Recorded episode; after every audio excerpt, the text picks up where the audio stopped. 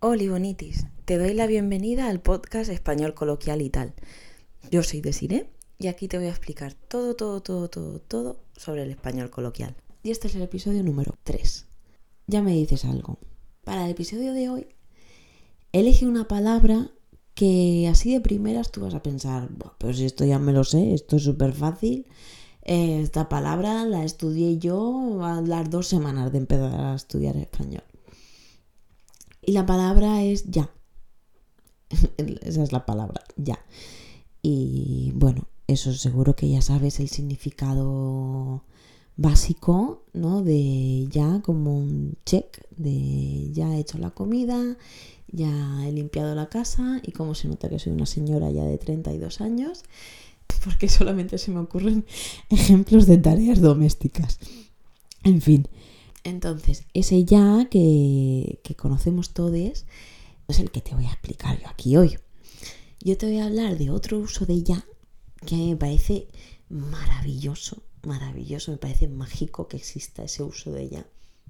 Y es un ya que sirve para mandar al futuro, a un futuro indeterminado sin decir cuándo, cualquier acción que tú quieras prometer. Y esto suena un poco a chino, pero lo vas a entender cuando te lo explique. Mira, imagínate que tienes, pues, no una amiga amiga, pero pues una conocida que insiste en quedar contigo, pero tú no quieres quedar. A ti no te apetece quedar con esa persona porque no tienes tanta confianza con ella y sabes que te vas a sentir incómodo. Y entonces el truquito es decirle una frase con ya para hacer esa promesa en un futuro indeterminado. Entonces, si esta persona te dice, oye, ¿cómo tienes la semana que viene para quedar? Ay, la semana que viene, pues todavía no lo sé. Ya te aviso. Es decir, en algún momento indeterminado del futuro, te aviso, te avisaré. Pero de esta manera aunque yo esté diciendo humo, sí, aunque yo estoy diciendo palabras que no significan absolutamente nada, que no tienen valor, yo estoy haciendo una promesa porque el ya compromete, sí, es este check que utilizamos para el pasado para decir ya he hecho la comida, ya he limpiado la casa, ese check sirve también para el futuro, ¿sí? Ya te aviso, entonces yo hago un check, te dejo a ti tranquilo porque tú te quedas ya con la sensación de, ah, vale, pues entonces esta persona en algún momento del futuro me dirá algo. Pero lo bueno que tiene es que es en un momento del futuro indeterminado, con lo cual ese momento puede ser la semana que viene como puede ser nunca. es como cuando, ¿sabes? Cuando te despides de una persona, precisamente alguien así, ¿no? Un, un conocido, alguien a quien no conoces mucho, con quien no tienes mucha confianza y por ejemplo os cruzáis por la calle y decís, ¿cuánto tiempo sin verte? Tenemos que quedar más.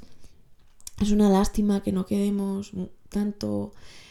Y al final, cuando tú te despides, tú utilizas un ya, un ya de promesa de futuro indeterminado y dices, bueno, ya hablamos, ya hablamos para quedar, ¿sí? Ya vemos lo de quedar, como, como lo hacemos. Y ese ya es que se utiliza muchísimo. Ese ya se utiliza muchísimo. Mira, voy a mirar la chuleta, ¿vale? Que tengo aquí apuntados un montón de ellas. Por ejemplo, imagínate que tu amigo se va eh, a una primera cita con un chico y la cita promete bastante, ¿no? Entonces tú, que eres su amiga, pero también una persona muy cotilla, para que no nos vamos a engañar, al final le puedes decir, ya me contarás, ¿eh? Ya me contarás, es decir, espero que en algún momento indeterminado del futuro, porque no se sabe cuándo vamos a volver a hablar, me cuentes todo, con pelos y señales, con todos los detalles.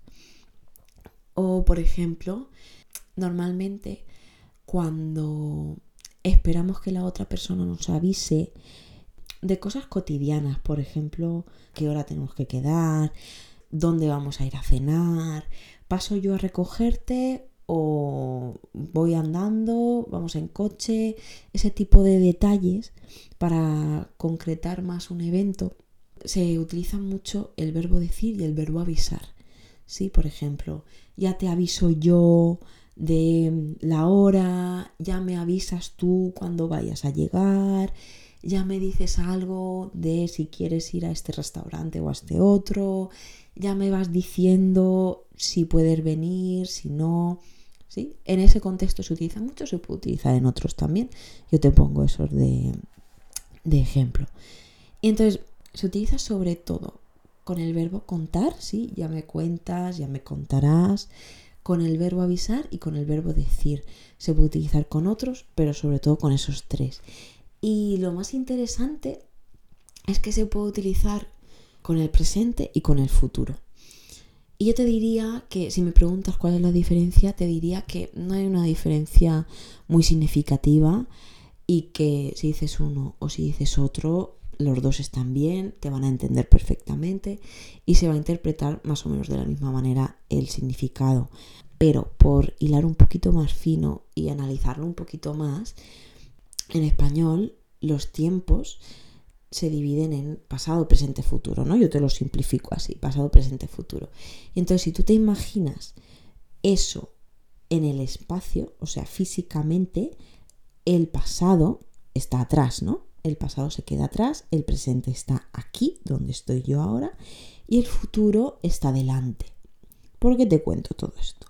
Pues porque si yo digo, ya me dices en presente algo, como yo estoy utilizando el presente y el presente es aquí, ahora, cerquita, pegadito a mí, lo que estoy haciendo es darle fuerza.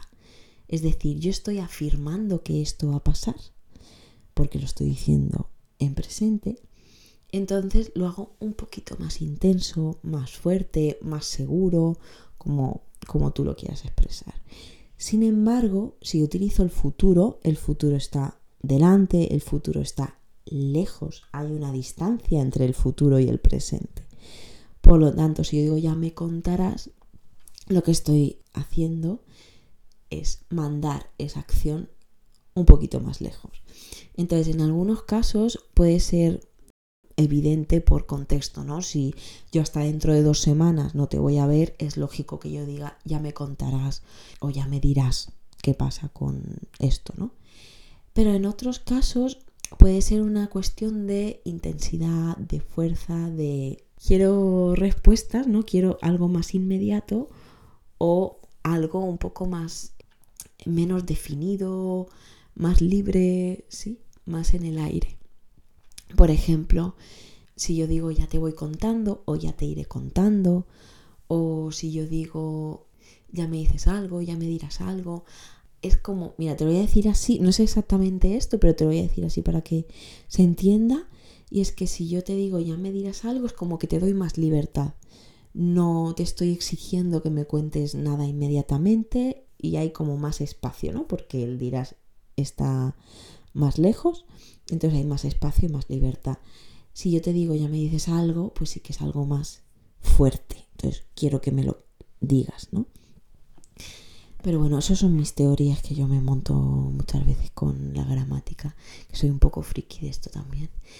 La cuestión es, retomando, ya como palabra mágica para hacer una promesa, que la otra persona se quede tranquila, pero en un momento indeterminado del futuro, de manera que yo tengo total libertad de ejecutar esa acción cuando a mí me salga de ahí. O sea, cuando a mí me dé la gana. Ya sea la semana que viene, dentro de dos meses, dentro de un año o nunca, como muchas veces suele pasar. Y hasta aquí el episodio de hoy. Dale amor si te ha gustado desde la plataforma desde la que lo estés escuchando. Y recuerda que puedes descargarte gratis la transcripción en www.spanolcoloquial.com. Y nada, bonitis, tú y yo nos vemos por aquí cada martes y cada jueves. Espero que hayas disfrutado mucho del episodio. Un abrazo fuerte.